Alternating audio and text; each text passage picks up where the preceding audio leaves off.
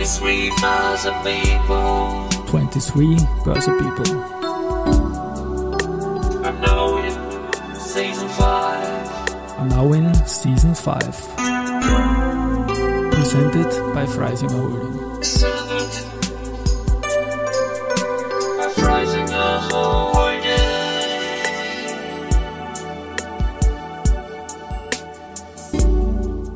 Ja, herzlich willkommen wieder zur Serie 23 Börse People. Und diese Season 5 der Werdegang und Personality Folgen ist presented by Freisinger Holding.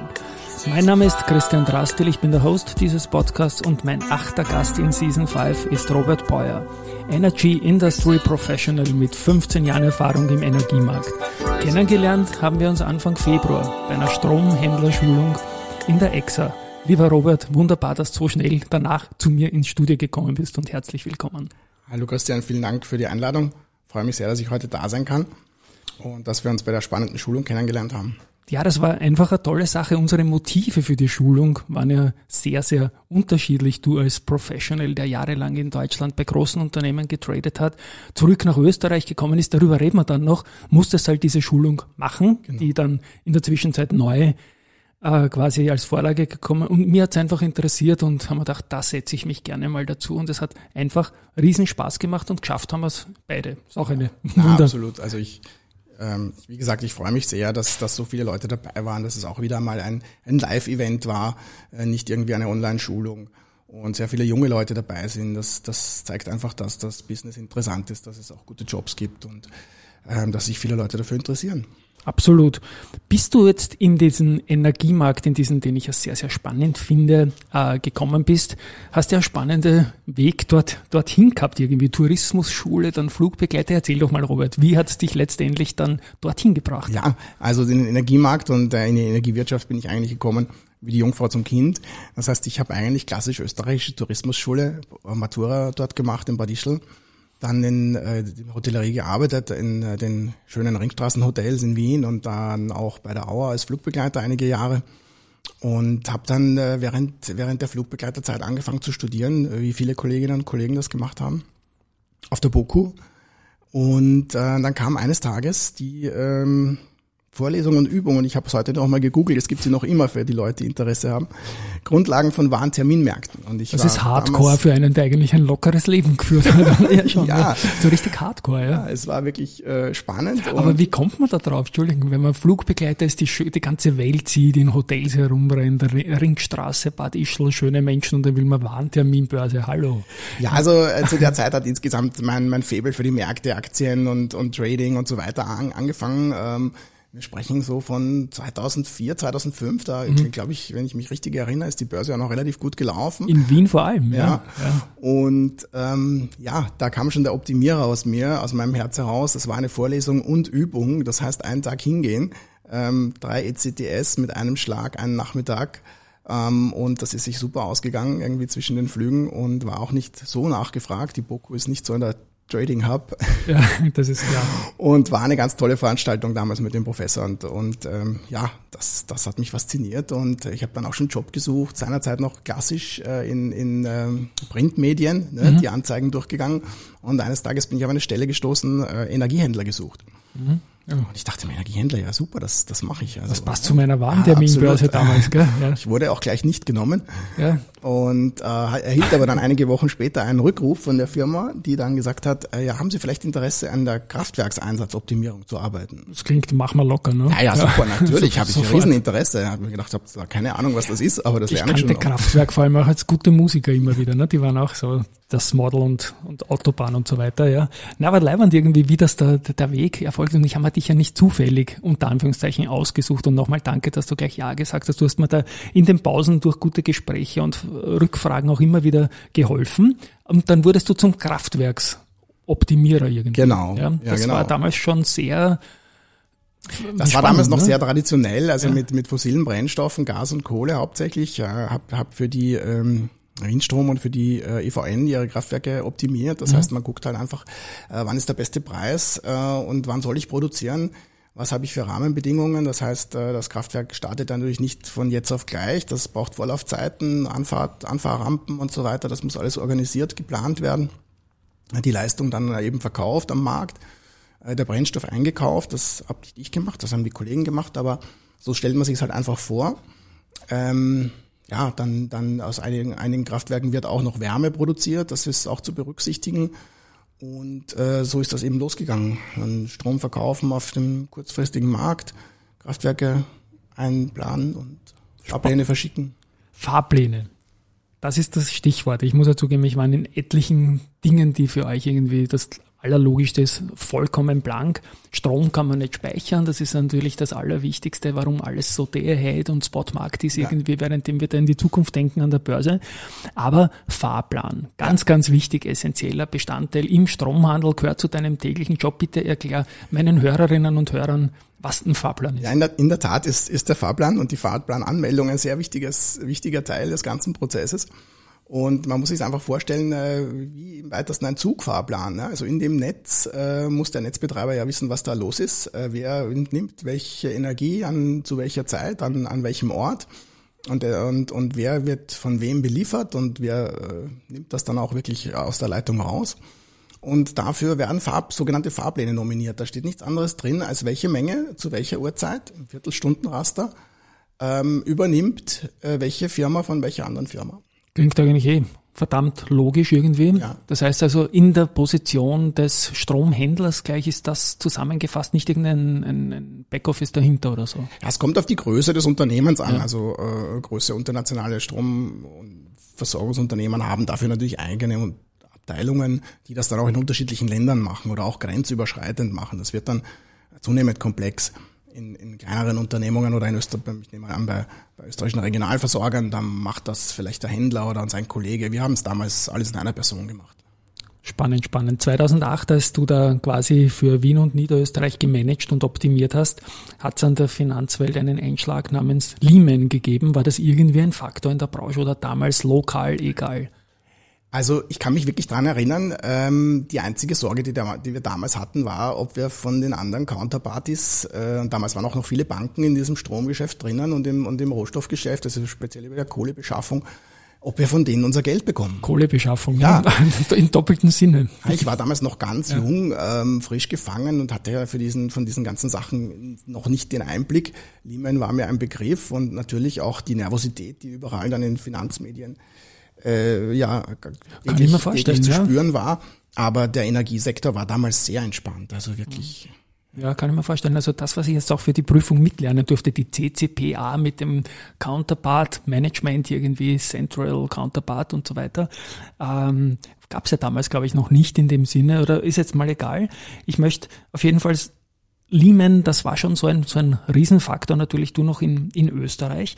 Und dann kam der Ruf aus Deutschland ja, das war spannend, oder? Ja, das war wirklich, also ähm, ich damals in gut, also gut anderthalb Jahre in, in diesem in diesem Business und eines Tages läutet das Telefon und es fragt mich jemand, stellt sich kurz kurz vor, so schnell, dass ich den Namen gar nicht wirklich äh, mir merken konnte. Ja, können Sie sprechen? Ja, ja ich glaube schon. Sprechprobe ja, 1, 2, 3. ich kann sprechen. Ähm, naja, nein, also können Sie sprechen sind wegen vor Ihren Kollegen und so weiter. Und ich habe mir gedacht, naja, gut, weiß ich nicht, was er von mir will, aber na, ich rufe ihn zurück, er soll mir doch die Nummer ja. geben. Na, lange Rede, kurzer Sinn, ein Headhunter, mhm. damals für mich völlig neu, ähm, der äh, Positionen in Deutschland zu besetzen hatte, bei damals dem, glaube ich, Europas größten Stromversorger oder mhm. zweitgrößten Stromversorger, der E.ON. Und ähm, ja, ich bin dem Ruf gefolgt, äh, bin nach Düsseldorf umgezogen und ähm, habe dort auch Kraftwerke optimiert, äh, später Kraftwerke auch gesteuert im Dispatch und im Intraday äh, Strom gehandelt Mhm. Ähm, fast 13 Jahre lang. Hat ein bisschen was von James Bond Film, auch so Kraftwerksteuern irgendwie. Ich kann gar nicht spannend. Ich, ich durfte einmal bei der Verbund Trading, ja. glaube ich, in einem derartigen Prozess, an einem extrem heißen Sommertag, glaube ich, mithelfen, ein Kraftwerk zurückzufahren. Ja, das war schon sehr leibend für mich. Ja. Das war ein journalistischer Ausflug, aber kann man nicht einmal irgendwie mehr nennen. Und aus der E.ON wurde ja dann irgendwie auch Uniper irgendwie, das möchte ich jetzt einfach fast hintanlassen, aber internationaler Player, einer der größten in Europa. Tagesgeschäft. Was, was, was waren da die Herausforderungen in diesen mehr als zehn Jahren, die du da gearbeitet hast? Ja, also es hat einfach mal damit begonnen, eigentlich, dass, dass es schlagartig, also von meinem ersten Arbeitstag dort, alles um, ungefähr um den Faktor 10 bis 12 größer war. Mhm. Also ähm, man muss, muss sich das vorstellen. Ähm, Das war damals das, eines der größten Erzeugungsportfolios. Da war auch noch kein Kernausstieg, also kein Kernenergieausstieg. Wir hatten die alle noch am Netz. Das heißt, wir haben in etwa 12, 13 Gigawatt Leistung optimiert äh, jeden Tag. Ja, das, das sind, das sind äh, in etwa 10, 10, 12 Kraftwerke gefahren. Ja. Mhm. Die man natürlich nicht alle planen musste, aber, die, aber viele, viele mussten irgendwie jeden Tag angefahren werden oder übers Wochenende abgefahren werden und solche Sachen. Ja, also da war schon richtig viel zu tun und es war ein tolles internationales Flair. Ja, es waren viele äh, unterschiedliche Märkte, die wir behandelt haben und, und wir hatten natürlich auch dann immer Local Specialists, also da waren die Franzosen am Trading Floor, die Schweden, die Briten und ein, sehr viele junge Leute auch. Es war eine, eine tolle Stimmung damals. Mhm. Und du hast mir noch geholfen mit einer weiteren ganz, ganz tollen Herleitung eines Basisbegriffs. Ich habe ja auch nachschauen müssen, schnell am Handy Google, wie alle du weitergetan habt und Base and Peak Peak, was das eigentlich genau ist. Auch da hast du einen guten Hint gehabt, eine gute Parallele zu einem anderen Bereich unseres Lebens. Ja, genau. Also wie ich, wie ich damals gesagt habe, also wer schon länger ein Telefon hat, ein Mobiltelefon hat und kann sich vielleicht noch daran erinnern, dass in den guten alten Schilling-Zeiten, also ist schon wirklich lang her, ähm, nach 20 Uhr das Telefonieren billiger war. Und vor 20 Uhr, also zwischen 8 und 20 Uhr in der Peakzeit, in der mhm. Spitzenzeit, ähm, hat es äh, wesentlich mehr gekostet. Und dann nach 20 Uhr in der Off-Peak-Zeit äh, war es eben günstiger. Und insgesamt ist also der, der Stromtarif äh, sehr ähnlich dem Mobiltelefontarifen. Wir haben eine, eine Grundgebühr, wir haben eine, eine Minute, das heißt, im Strom haben wir auch genauso Grundgebühr und dann mhm. haben wir einen Energiepreis. Das setzt sich halt zusammen. Je mehr ich äh, verbrauche, desto mehr zahle ich halt Energiepreis. Gut, beim Mobiltelefon ist heute mittlerweile alles Flatrate. Genau. Aber wer sich an die Anfänge der, der Handytelefonie erinnern kann, der findet vielleicht die Analogie auch dazu. Und beim Mobiltelefon gibt es, glaube ich, noch keinen Grünstrom. ist ja auch dazu gekommen als zusätzliche Facette. Haben wir auch gelernt. Ich meine, ihr wusstet das schon. Ich habe es ich hab's neu, also ich wusste auch, dass es gibt, aber wie es zusammenhängt, ist natürlich etwas ganz anderes gewesen. Diese Jahre in Deutschland waren eigentlich, wenn ich das kurz, die Zehnerjahre so quasi schwerpunktmäßig waren, eigentlich relativ ruhige Jahre. Wir haben diese extremen Verwerfungen, die wir jetzt gesehen haben in den letzten Quartalen, noch nicht gehabt. War das ein ruhiger Energiemarkt oder eher doch nicht? Also es war für die äh, Kraftwerksbetreiber alles andere als eine ruhige Dekade. Mhm. Ähm, ich habe dann angefangen, wie gesagt, sehr großes Erzeugungsportfolio. Das, das erste große Event war dann der Kern, Kernenergieausstieg, ah, ja, genau. das Moratorium, wo von einem Tag am anderen äh, die Kraftwerke, also ein Teil der Kernenergiekraftwerke abgestellt wurde mit entsprechenden Verwerfungen in so einem Konzern. Also da werden dann Stellen abgebaut, da muss, die müssen geschlossen werden. Die Leute haben, haben wirklich Panik teilweise. Ähm, dann kam die erste Welle an erneuerbaren Energien, also mhm. wirklich viel negativen Preisen. Ich kann mich an Sonntagnachmittage erinnern, äh, bei schönem Wetter, wo, wo ständig negative Preise waren. Das heißt, alle, mhm. alle Kraftwerke vom Netz, alles runterfahren, was nur irgendwie geht. Und dann jetzt eben äh, diese, diese massiven Preisanstiege. Mhm, na klar, ich denke immer, wenn man jetzt die Wohler jetzt kennt, die Volatilität, dann denkt man immer, alles, was vorher war, ist egal. Und wie hat denn die Pandemie dann eigentlich reingespielt im März 2020? Was war das für ein Faktor für die Energiepreise kurz, also für, für deine Arbeit, sagen wir mal so, unabhängig von deiner Situation Homeoffice oder nicht? Also für die, für die Energiemärkte war es natürlich so, dass, dass äh, die Nachfrage ist eingebrochen. Ne? Man, ja. man kann sich ja vorstellen, die ganzen Gewerbe, die ganzen Läden dürfen nicht öffnen ähm, dass damals im Winter, also eigentlich in einer Zeit, wo, wo sehr viel äh, Nachfrage ist nach Energie, sehr hohe Lasten sind, war plötzlich nichts da, äh, mhm. Lokale geschlossen, Hotels geschlossen, alles, alles weg, selbst die Industrie ist, ist zurückgefahren, also das heißt ein Absatzeinbruch, ähm, sehr viel Unsicherheit, wie es dann, wie es dann weitergeht, wirtschaftlich auch Verwerfungen, weil natürlich äh, dann diese, diese Strommengen, diese vorher beschafften, billig verkauft werden mussten und ähm, ja. Mhm. Im Ende der, der 10er Jahre hat sich ja der Stromhandel zwischen Österreich und Deutschland irgendwie neu aufgestellt. Das war ja früher alles irgendwie gemeinsam und jetzt ist es getrennter und es gibt Regelzonen. Bitte auch da ein paar Worte dazu. Ja, genau, also bis, bis äh, 2018 war es. Genau. Ne? Ja. Bis 2018 hat Österreich wirklich die, die eine der äh, tollsten Situationen in Europa gehabt. Äh, wir hatten keine Grenzkapazität, keine Einschränkung in der Grenzkapazität aus nach Deutschland oder von, von und nach Deutschland. Das heißt, wir konnten aus, aus Deutschland so viel Strom importieren, wie wir wollten. Äh, Deutschland konnte immer schon den Strom günstiger erzeugen als Österreich, ähm, wegen dem Kernenergie und dem Kohleanteil und dann zuletzt eben auch wegen der massiv ausgebauten äh, Windenergie, der Offshore-Windenergie. Ähm, leider war äh, die Physik halt nicht ganz so toll. Das heißt, äh, diese, diese Strommengen, die sind nicht wirklich Nord-Süd geflossen, sondern die sind über die östlichen Nachbarländer geflossen, also über Polen, äh, Tschechien und äh, diesen, diesen, äh, diesen Flow haben die genommen. Und das war sehr unangenehm für die Netzbetreiber und die haben sich da massiv auf die Beine gestellt und haben gesagt, okay, das Einzige, was hier hilft, ist eine Begrenzung dieses Exports von, von äh, Deutschland nach Österreich. Und da, da wurden eben dann auch Kapazitäten eingeführt, so wie das in ganz Europa eigentlich der Fall ist. Also es, es gibt Einschränkungen von Italien nach Österreich. Es kann auch in, in, in Schweden, glaube ich, gibt es acht Regelzonen, wenn ich mich erinnern kann. Acht oder vier.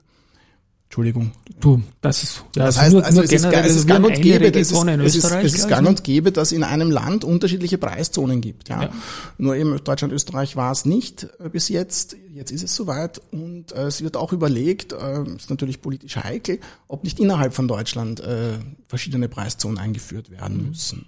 Ja, also was, was ich in den letzten Jahren gelernt habe, als die Energiepreise immer mehr zum Thema wurden, auch also quasi als Einflussfaktor für jedes Geschäftsmodell natürlich eines börsennotierten Unternehmens, ganz klar, dass wir Österreich ein Land haben, wo wir das Gefälle in der Donau haben zum Beispiel, was sehr für den Kraftwerksbau, vor allem Verbund und so weiter spricht, dass man kein Unternehmen aus dem Energiesektor mit dem anderen, mit einem anderen vergleichen kann, nicht die börsennotierten Verbund und EVN und schon gar nicht die Wien Energie. Jeder hat da irgendwie einen ganz einen anderen Case.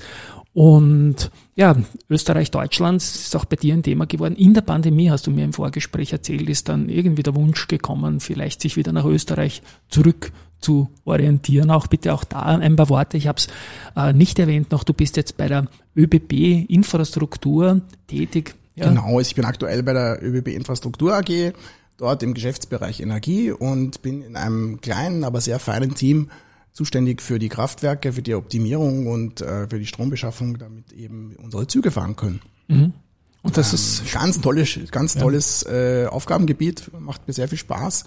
Bin ich seit 1. Dezember an Bord und freue mich sehr. Und weil du jetzt seit 1. Dezember dorthin gewechselt, musstest du diese Schulung einfach für Österreich Ganz noch genau, nachholen. also ich, Ja. ich äh, musste diese Börsenprüfung machen. Jeder, jeder der an der, an der Energiebörse ein Gebot abgeben will oder mehrere, der muss eben auch eine Prüfung gemacht haben. Also es ist nicht so wie beim, beim DAX oder beim ATX, wo jeder es hat bei seinem Broker irgendwie was eingeben kann und kann sich Daimler-Aktien kaufen und wenn er sich halt vertippt, hat er 1000 gekauft. Wenn er sich beim Strommarkt vertippt, hat er irgendwie statt 100 MW dann auch 1000 gekau gekauft, aber das sind eben dann halt schon sehr große Mengen und kann, kann auch zu Verwerfungen führen.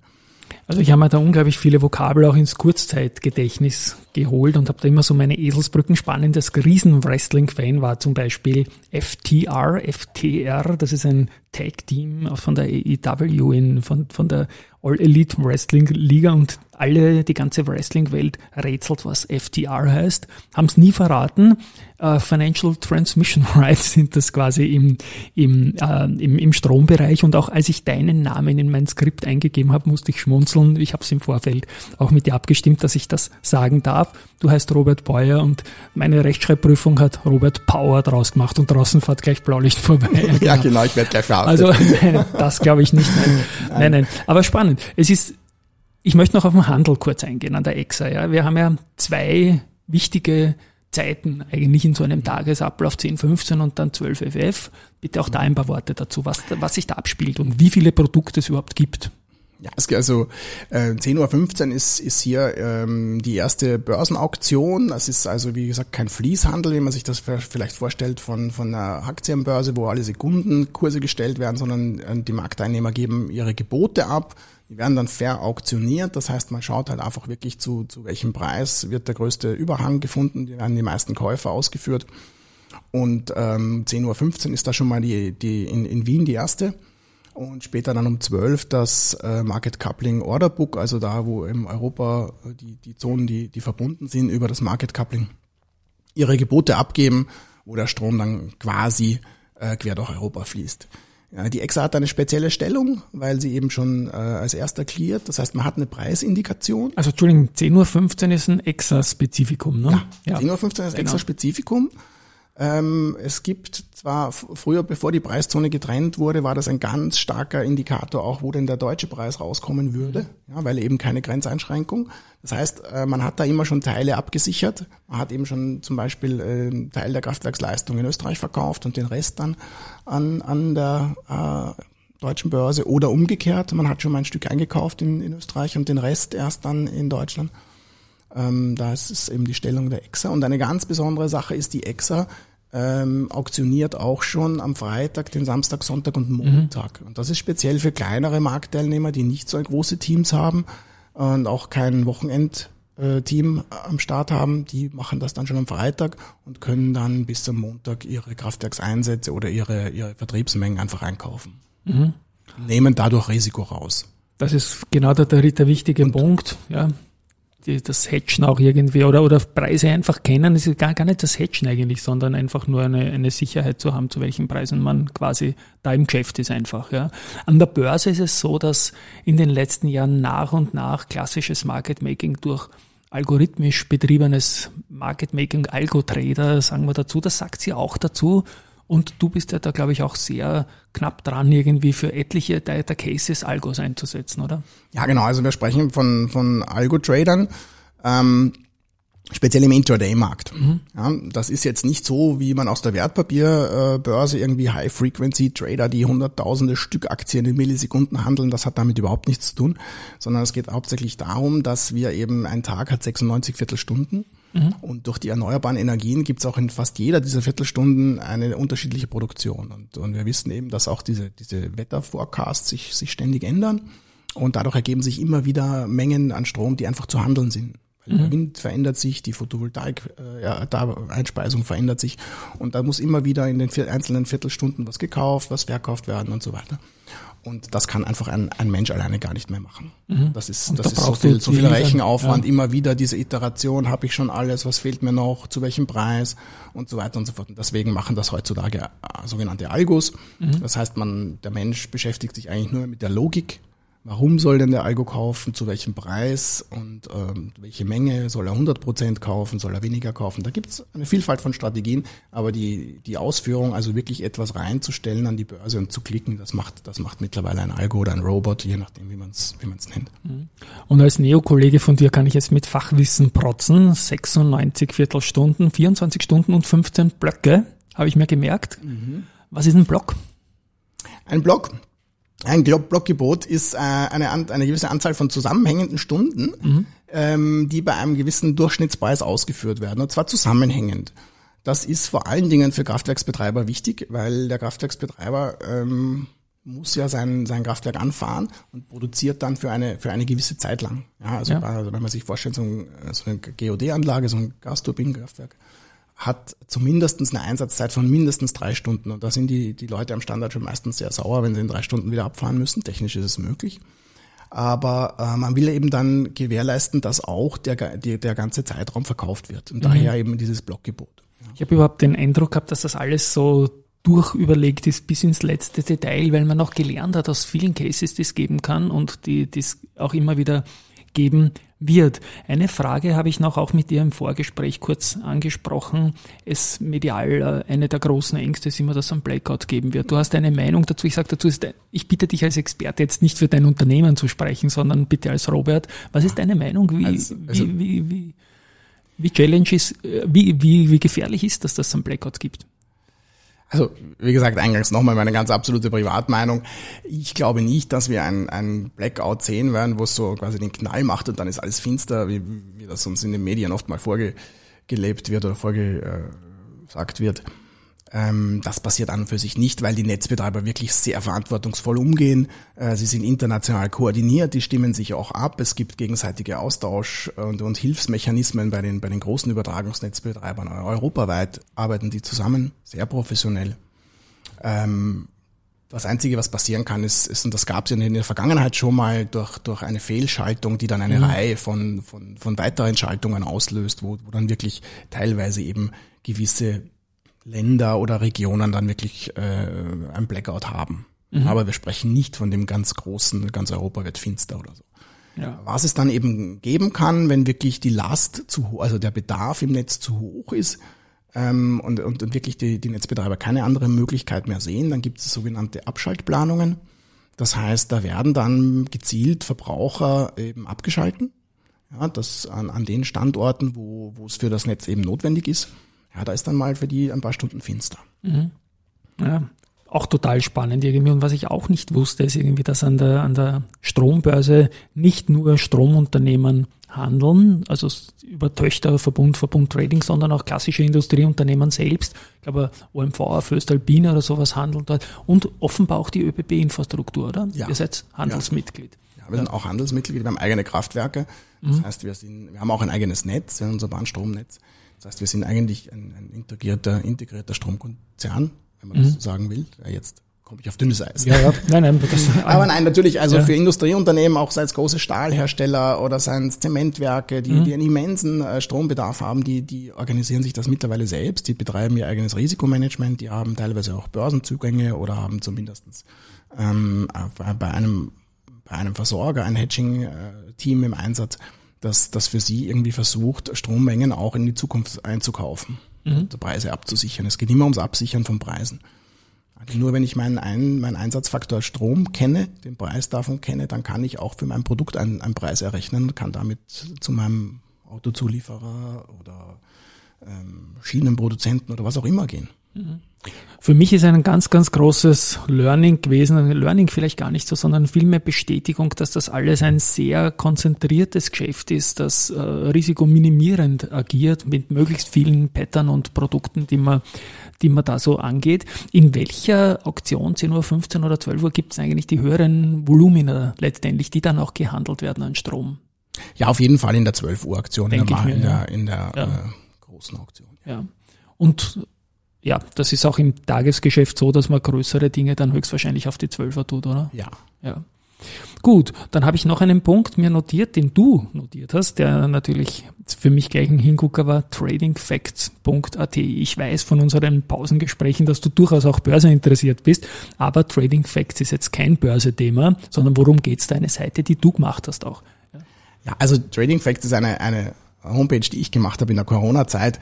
Ähm, vielleicht auch, weil mir ein bisschen langweilig war und es nicht so viele andere Freizeitmöglichkeiten gegeben hat, in der ich einfach versucht habe, ge- gewisse Fundamentaldaten, äh, die sich, die sich Trader von, von Rohstoffen ansehen. Es ist ein großer, großer Schwerpunkt auf Agrar Agrarrohstoffe, ähm, aber auch auf Öl und Gas. Ähm, es ist ein bisschen ein Wetterteil dort. Sind, es ist eine Aggregation von Informationen, die einfach im Internet gratis zur Verfügung stehen. Ich habe es dann einfach nichts anderes gemacht, als sie mit, mit Plugins eben auf diese Homepage zusammen aggregiert. Also ein bisschen aus an Wetterinformation und ähm, solche Sachen. Ja, man kippt da schon rein, auch als nicht, ist nicht mein Job und ich bin auch nicht der Experte, aber ich bin sehr neugierig geworden und so weiter. Was wir in dieser EXA-Schulung samt Prüfung dann auch noch mitbekommen haben, alles gut, das ist ähm, sehr viel Europa, Europa, Europa, natürlich Regelzonen in Österreich, die eine dann in Deutschland und so weiter. Dann sind wir in den Norden gegangen, nach Italien, aber außerhalb des Kontinents wurde kein Wort verwendet. Gibt es da irgendwelche kontinentüberschreitenden Transaktionen auch, die zum Beispiel mit Amerika stattfinden oder mit Asien irgendwie? Oder ist das eine europäische Geschichte, europäischer Strommarkt? Also der europäische Strommarkt ist allein schon wegen, wegen, der, wegen der Leitungen halt schon auf Europa kon, konzentriert und, und beschränkt. Es gibt so- sogenannte Interconnectors, nennt man das. Interconnectors sind diese großen Übertragungsleitungen äh, innerhalb von Europa, zum Beispiel von Frankreich nach UK. Da gibt's ein Unterseekabel oder von Dänemark nach Schweden rüber. Da gibt's auch ein Unterseekabel oder mehrere, glaube ich sogar. Ähm, dann gibt's natürlich beim Gas auch alle Leute kennen immer alle nur Nord Stream, aber es gibt auch von Marokko, glaube ich, eine Pipeline nach Spanien, die geht unter, unter See durch. Ähm, in die USA gibt's nichts, das ist einfach viel zu weit. Ja. Aber es sind natürlich die großen Energieversorger aus Europa auch in, in den USA aktiv. Also RWE zum Beispiel, ähm, weiß ich, äh, war aktiv, glaube ich, besitzt Windparks und macht dort auch ein gewisses Trading. Ähm, auch die Uniper war da und aktiv. Und ähm, ja, diese Verbindung gibt's, aber physisch ist der Weg einfach viel zu weit. Und jetzt eben natürlich sehr wichtig für uns die LNG-Lieferungen, die zu, großen Teilen aus den USA kommen. Und du in- interessierst dich, glaube ich, auch sehr für erneuerbare Energien. Und wie handelst du die in deinem Mix oder welche Bedeutung haben die für dich jetzt privat und auch im Job? Also ähm, privat kann, kannst du ja natürlich äh, hauptsächlich nur Unternehmen äh, als Aktien handeln, die irgendwie ähm, Solarpaneele oder Windräder oder so weiter erzeugen. Ja, das ist, das ist, glaube ich, relativ bekannt, was es da für Unternehmen gibt, möchte es keine nennen. Ähm, beruflich ist es so, dass, dass du natürlich äh, die Energie aus einem Windpark, aus einer Photovoltaikanlage eben äh, im Spotmarkt vermarktest oder auch im Intraday-Markt vermarktest. Und dort bist du eben äh, konfrontiert mit den, mit den Veränderungen aus Wind und Wetter. Ja, und das äh, läuft üblicherweise so, dass du am Tag ähm, Day Ahead, wie wir sagen, zuvor eine Prognose kriegst für den nächsten Tag, was in etwa aus deinem Windrad oder aus deinem Windpark oder deinem PV-Park äh, an, an Produktion zu erwarten ist in, in dem Viertelstundenraster, so wie wir es schon mal hatten. Und äh, da liegt es jetzt an dir und an, wie du, wie du das vermarkten willst, ob du, ob du deinem Prognoseanbieter glaubst oder ob du noch einen Wetter, äh, Wetterexperten im Haus hast, der dich da noch berät auf äh, lange Rede, kurzer Sinn, diese Menge wird vermarktet und dann im, am Liefertag, am nächsten Tag kommen, kommen laufend äh, Updates zu dieser Prognose und äh, du hast auch eine, meistens eine Messung aus, aus der Erzeugungsanlage, also aus dem Windpark und, und gleichst das dann ab und schaust einfach, fehlt mir was, bin ich auf Plan, bin ich unter Plan und dann wird das über den Algo weggehandelt. Klingt ja ganz locker, ne? Über den Algo Das ist auch total Ja, locker, wenn es mal, eh. wenn's Ja. mal läuft, wenn es Ja. mal installiert ist, äh, wenn das von Front to End mit bis zum Ende die Fahrpläne alles durch ist, dann, dann kannst du auch äh, das den Algo machen lassen.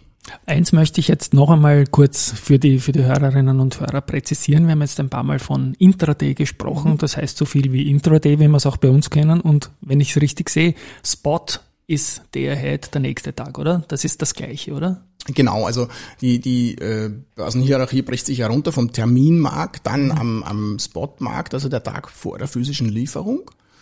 Ähm, und dann in den Intraday, also innerhalb des Tages, wo noch Veränderungen eben gehandelt werden können, und zwar bis zu fünf Minuten vor Lieferung. Das heißt, ich schaue jetzt auf die Uhr, wie spät haben wir es? Ja. Schau mal, es ist 16.50 Uhr 55. Es ist jetzt gerade zu spät, um die, um für 17 Uhr noch Strom zu kaufen. Aber Aber, für 17.15 ist auf jeden Fall wieder möglich. Das heißt, ähm, da, da sind wir wieder aktiv und können dann schauen, ob uns Mengen fehlen oder nicht. Was kann das für ein Case sein, dass zum Beispiel irgendwie der Wetterbericht sich schlagartig verändert, dass von einer Zusammenmeldung kommt oder was auch immer? Was, was kann da der Grund sein, warum man Intraday dann, dann noch justiert? Also meistens ist es so, dass die, Wetter, die Wetterprognosen schon sehr, sehr gut sind. Ja. Äh, sie kommen aber oft mit so einem zeitlichen Shift. Also wenn, wenn so eine Sturmfront irgendwie eine Stunde früher oder zwei Stunden früher durchkommt oder später, dann, dann fehlen dir große Mengen in den sogenannten Rampen. Äh, bei der Photovoltaik ist ein Klassiker so diese nebligen, äh, diese nebligen Morgenstunden im Herbst und im Frühling. Du kennst das vielleicht, wenn du übers Land fährst, es ist noch raureif und der Nebel und dann irgendwie kommst du zwei Stunden später vorbei, ist strahlend Sonnenschein. Das ist aber sehr schwer noch zu prognostizieren.